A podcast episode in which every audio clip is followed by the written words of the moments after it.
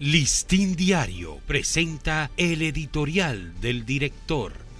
¿Qué tal amigos del Listín Diario? Este es nuestro editorial de hoy, lunes 29 de mayo.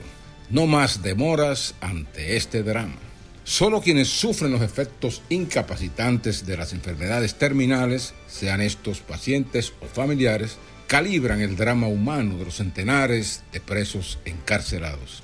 A estos, en gran número adultos mayores que ya han agotado muchos años en prisión, es que por humanidad le corresponde ser favorecidos con la prisión domiciliaria o, en su defecto, según la gravedad del caso y los previsibles desenlaces que se derivan de enfermedades catastróficas, un indulto presidencial. Cuando el Diario pone su atención en los presos que caen dentro de esta categoría, se refiere a más de 800 personas que, de hecho, ya están condenadas a muerte o a vivir el resto de sus días en absoluta discapacidad mental o invalidez.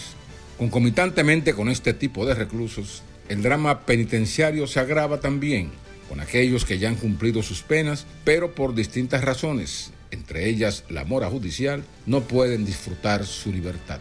El debate de estos asuntos llega en un momento oportuno, pues cada día las cárceles dominicanas profundizan el estado de hacinamiento en que se encuentran por una sobrepoblación de privados de libertad.